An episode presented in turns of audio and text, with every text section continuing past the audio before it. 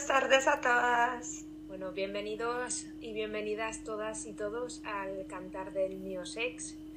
Como este es el primer podcast que vamos a, colgar, esperemos que el primero de muchos, eh, hemos pensado eh, que primero vamos a presentar un poco de qué va esto, por qué se llama así el podcast, de qué vamos a hablar y os contaremos un poco de quiénes somos. Eh, bueno, este podcast que se llama El Cantar del Sex es una idea, una gran idea de mi compañera Maritza, como un espacio para hablar, eh, compartir y aprender, tanto los y las oyentes como, nosotras, eh, de temas relacionados con sexualidad. La idea surgió como parte de las prácticas de un máster que estudiamos Maritza y yo juntas, que por eso nos conocemos, que es un máster de sexología y género, y hablando un poco del tema de las prácticas, de cómo podemos eh, mm, hablar de estos temas, educar de estos temas y compartir el mensaje, se le ocurrió la maravillosa idea de grabar un podcast y subirlo a plataformas y por ahí para que nos puedan escuchar desde todos los sitios que queráis. Así que os vamos a contar un poco de nosotras y nos ponemos al lío. ¿Te parece, Maritza? Me parece estupendo. Lo has presentado todo súper bien. Mi nombre es Maritza, soy trabajadora social, también soy instructora de yoga. Soy de Colombia, pero estudié en España y actualmente vivo en, en Suiza, en Zurich. Y a raíz de toda mi curiosidad que siempre he tenido en la vida sobre quiénes somos, a dónde vamos, qué es la vida y todas estas cuestiones vitales, eh, me llevó a, a decidirme a estudiar el máster de sexología y género. Y ha sido una de las mejores decisiones que he podido hacer en mi vida porque eh, la deconstrucción que estoy haciendo en mí misma y el poder conocer de verdad sobre cómo funcionamos, sobre lo que es la sexualidad, eh, me ha llevado a, a decir Aquí hay mucho que hablar, hay mucho que decir, hay mucho que compartir y estoy segura que las mismas inquietudes que he tenido yo antes de estudiar las tienen muchísima gente, muchísimas personas e incluso a lo mejor ni siquiera se las han planteado y por eso aquí venimos a revolucionar cabezas, revolucionar mentes, a ver si les pica el gusanillo de cuál es mi sexualidad, cómo me identifico, qué es lo que quiero. Así que espero que cumplamos con ese objetivo, ¿no, Silvia? Oh, espero, espero, sería maravilloso.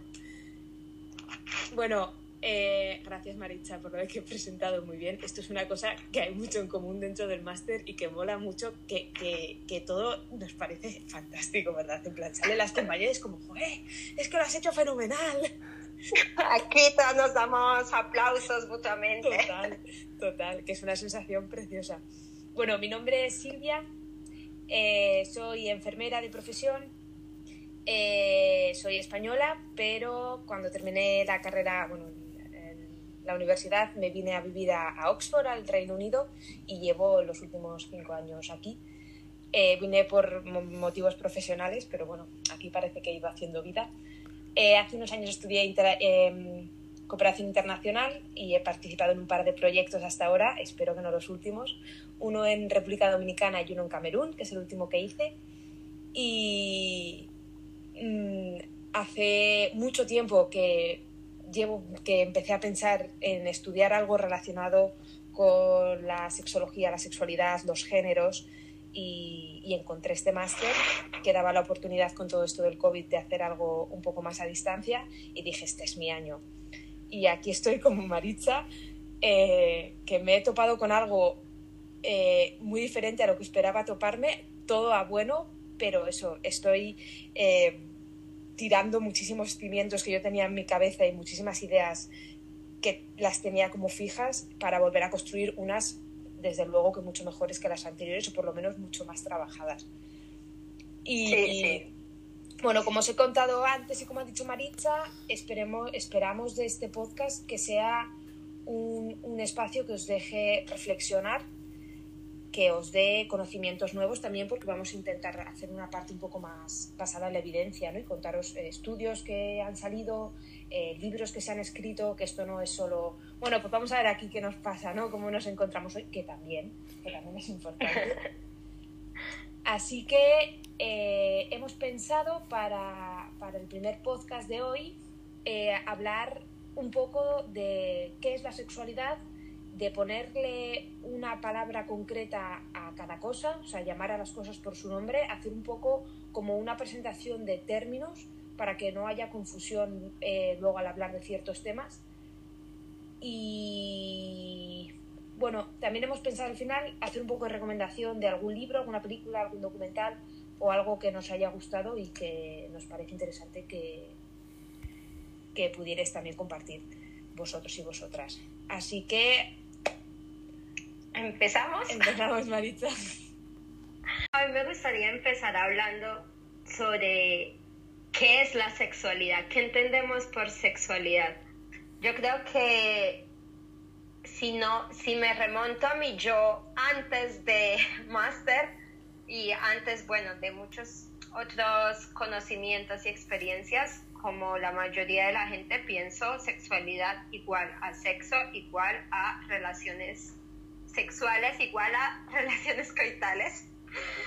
Y quiero empezar a derribar este gran cimiento porque ya la Maritza actual, después de muchas lecturas, muchas eh, clases increíbles de los maravillosos profesores que nos ofrece nuestra Fundación Sexpol, que es donde estudiamos el máster, se nos han abierto, o al menos a mí, yo creo que a la mayoría de, personas que estudiamos esto, eh, puertas increíbles, como dijo antes Silvia, se nos han caído muchos cimientos que teníamos supuestamente firmemente hechos, pero luego nos damos cuenta de que esos cimientos no son tan firmes como habíamos creído.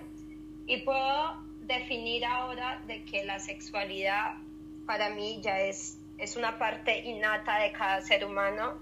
Eh, todo el mundo tiene sexualidad desde que nacemos hasta que nos vayamos a morir, independientemente de si practiques actos sexuales o no. Cada persona es eh, un ser sexual o sexuado.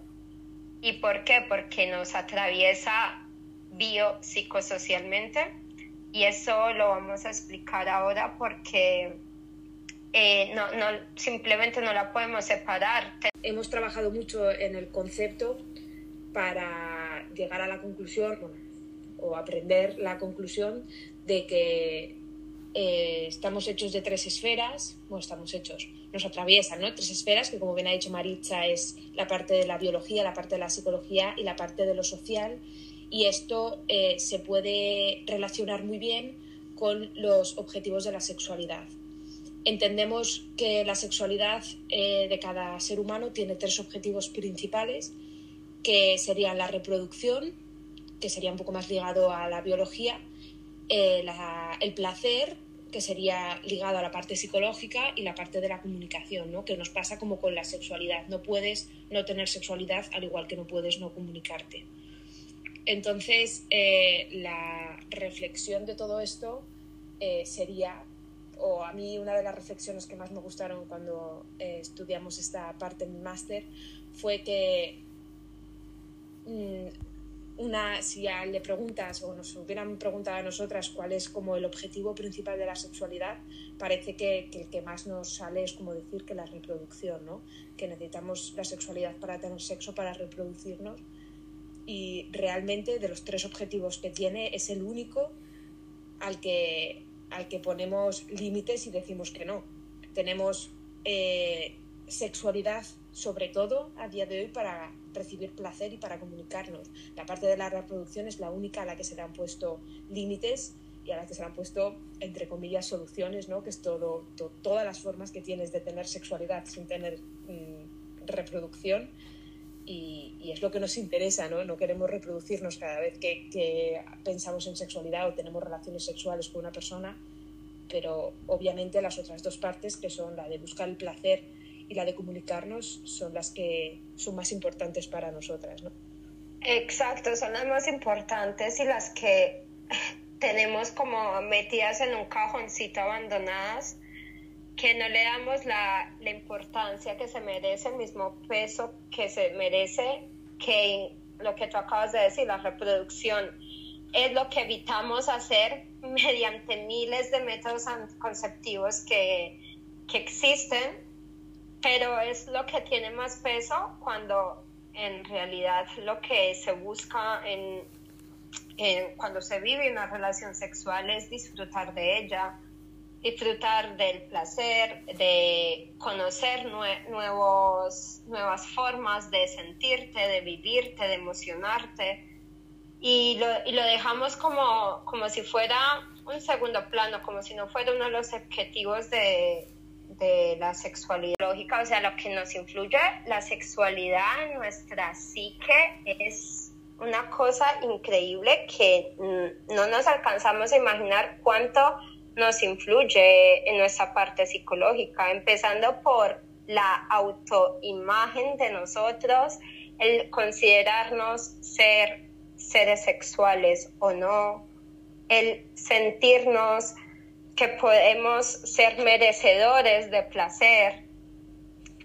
Entra todo en esa parte psicológica y por supuesto ya la social, ya esa es otra esfera que, que nos abraza o nos cobija, por, por así decirlo, estas dos esferas, la biológica y la psicológica. Es como la manta, el, la parte social es la manta que arropa estas dos esferas y, y nos tapa, por decirlo así, mediante creencias, mitos, introyectos, eh, nuestra parte sexual psicológica y, y, la parte biológica, por decirlo así.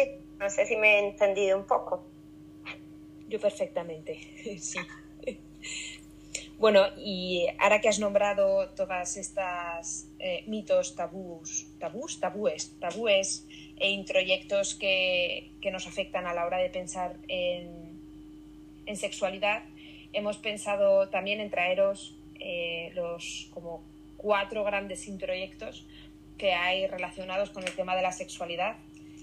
Eh, yo que no soy de psicología ni de esas ciencias, he aprendido ahora con el máster lo que es un introyecto, tampoco lo sabía de antes, así que si no lo sabéis, no pasa nada.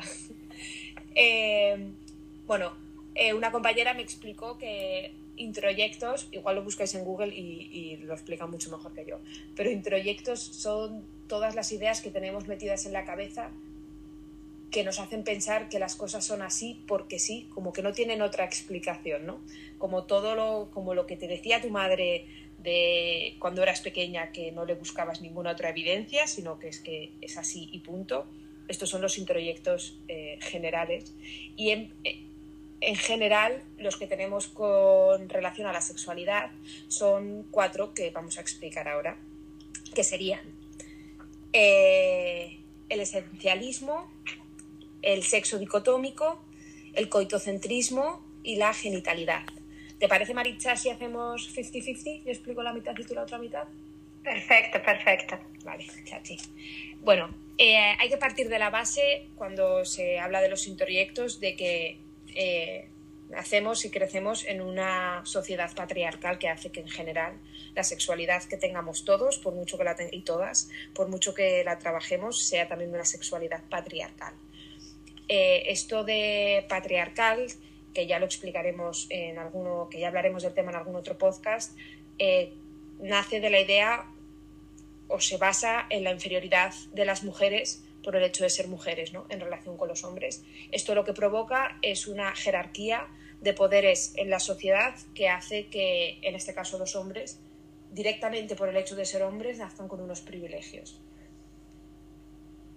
Eh, dicho esto, empezamos con el primer eh, introyecto, que sería el del esencialismo, que básicamente se basa en la idea de que la sexualidad es inherente al ser humano, que esto estamos de acuerdo todas, pero que eh, esta inherencia hace que sea natural, que sea innata y que por lo tanto no haga falta educarla. Entonces, una idea bastante contraria a todo el tema de la educación sexual. De sexualidad no hay que educarse porque, porque ya viene con el pack, ¿no? Cuando naces. Porque se hace, ¿no? La sexualidad no, no hay que educar porque se hace y así es como se aprende, ¿no? Eso es, eso es. Eh, bueno, y entonces el, el, peligro más grande de esto, aparte de que rechaza la educación sexual, que debería, que es uno de los pilares para que mejore la situación, es que justifica muchas cosas, como por ejemplo el tema de los abusos sexuales o el tema de la prostitución, y lo, lo justifica como diciendo que eh, es algo innato, que no se puede parar, ¿no? que no lo puedes controlar. La, la, bestia que llevas dentro, el animal que llevas dentro, no te permite eh, racionalizar, razonar, racionar. Help, no te permite ser racional eh, con todo el tema sexual, ¿no? Eh, ya está, es algo innato y por lo tanto incontrolable. Y esto viene muy ligado con el tema del sexo dicotómico, que delimita que la sexualidad tiene que ser entre siempre dos personas, uno hombre y una mujer, que actúan en esta historia como un macho y una hembra y tienen un fin que es la reproducción. ¿Qué pasa con esto? Que entiende que somos complementarios y que necesitamos como otro 50% que complemente lo que nos falta a nosotros o que nos falta a nosotras, en vez de decir tú eres un ser humano completo, es un poco como la media naranja, ¿no? Tú eres un ser humano completo que puedes llegar donde te propongas si te lo curras, no, no. Tú tienes unas cualidades y necesitas una persona que complemente lo que a ti te falta. Eh, esta idea podría ser más o menos, dices, bueno, pues, pues no está mal, ¿no? Aparte de que no está muy bien, el problema que tiene, volviendo un poco al tema de la sexualidad patriarcal que hemos comentado antes, es que lo que se le asigna a los hombres y a las mujeres, por el hecho de ser hombres y de ser mujeres, no son las mismas características y en general las que se le da a los hombres, el poder, la fuerza, siempre son mucho mejor que las que se le dan a las mujeres, que son como los seres tiernos y débiles de la película siempre. Y por lo tanto, que la homosexualidad no, no, no, tiene sitio aquí porque no es natural, no, no, tiene reproducción, no tiene nada que le interese a, esta, a, a este introyecto, entonces se rechaza.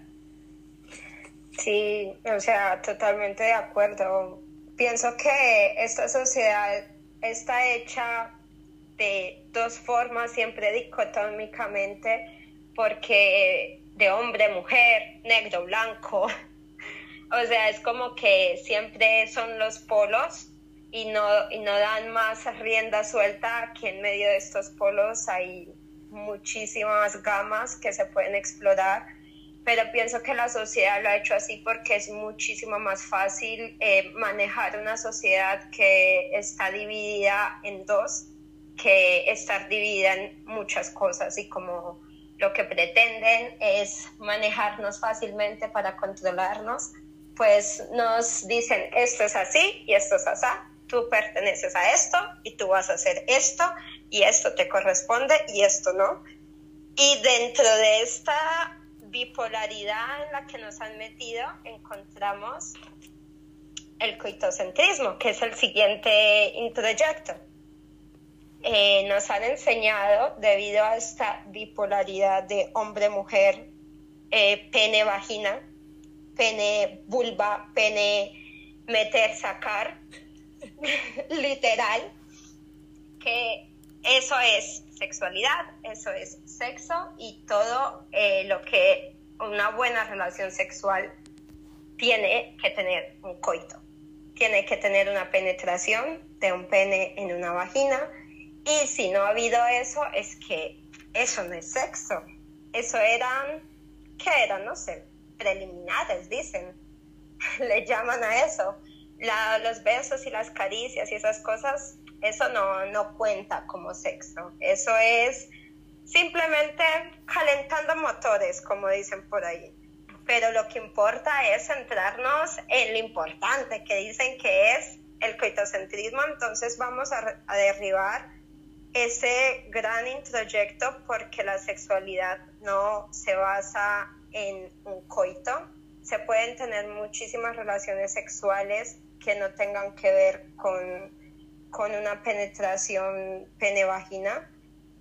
Y, y, por este mismo introyecto de coitocentrismo nos, nos pasamos al siguiente que sería el de la genitalidad, porque todo lo basamos y lo simplificamos a los genitales. Es como si fuera los genitales el único método de dar placer, la única forma auténtica como es realmente eh, la forma adecuada de dar placer entre un hombre y una mujer. Y, bueno, también creo que esa genitalidad no se basa solo en hombre-mujer, si nos dirigimos a parejas homosexuales o lo que sea, también seguimos teniendo este mismo preconcepto de que si no hay genitalidad no existe sexo o no ha pasado nada importante que le podamos contar a nuestros amigos. Cuando, cuando has llegado a tu casa y le dices a tu, y a tu casa o a tu, con tus amigos y llegas, bueno, ¿qué pasó en la noche anterior con este chico o esta chica? Bueno, en verdad, no pasó nada. Bueno, ¿qué es no pasó nada? Bueno, sí, hicimos besos, caricias. Bueno, se la puede haber chupado. Pero no, no Pero pasó no nada. cuenta, no cuenta. Eso no cuenta, no pasó nada más, no hubo, es lo que nos interesa. Entonces salgamos de este tabú de genitalidad, de que si no hay genitales por medio, no se disfruta, no se tiene placer, cuando hay miles de formas que esperemos eh, llevarlos por el camino de, exploración de que hay miles de formas de darnos placer y sin incluir los genitales. Así que intentemos salir de, de estos cuatro introyectos que nos han hecho tanto daño y que nos han atravesado durante épocas y épocas y épocas y ancestros y de todo y vamos a intentar crear nuevas formas nuevas formas de sexualidades. Vamos a intentar explorar o descubrir que no es muchas formas de, de sentir placer y crear eh, experiencias sexuales. Bueno, yo creo que ya puede ser momento de dar un poco de recomendaciones bibliográficas. ¿Te parece? Perfecto. Sí, Sí, tengo sí. aquí apuntado. Yo es que siempre he sido muy empollona, Maritza. Entonces yo mm, lo tengo todo apuntado, subrayado. Ya, ya, ya lo veo, ya. Bueno, yo así como para empezar, porque claro, hablaremos de muchos libros, muchas pelis, muchas cosas, pero igual ya más eh, concretos de otros temas. Yo creo así como para empezar y centrarse en el terreno, eh, si sois nuevos en este tema o nuevas en este tema y os gusta, yo diría, me gustó mucho el libro de Entérate de Plátano Melón, que si no conocéis Plátano Melón, ponedlo en Google porque es muy guay. Eh, que es un libro que habla de muchas cosas muy bien explicadas, muy eh, básicos, con, el mejor, con la mejor connotación de básico, eh, muy bien hecho, muy diverso, muy plural. A mí me gustó mucho y además es muy bonito el libro. El libro de Ama tu sexo, de María, que me va a perdonar, no sé si es Esclápez o Escalapez, eh, que escribió un libro para eh, personas con vulva, para mujeres, eh, que hablaba de genitales femeninos y de cómo entenderlos, cómo explorarlos, mm, cómo empezar ¿no? el camino de la sexualidad. Y yo diría también psicoerotismo femenino y masculino de una autora que se llama Fina Sanz. Y por último, relacionado con lo que ha dicho Maritza, un monólogo mm, muy risas, en, no sé si está en YouTube, pero está en internet, de una sexóloga que se llama Laura Morán, que se llama Preliminares, Preliminiris, eh, que habla de todo esto del coitocentrismo, ¿no? Y yo recomiendo verlo porque es muy cortito, es muy inspirador y, y es muy divertido. Maritza, ¿me recibes?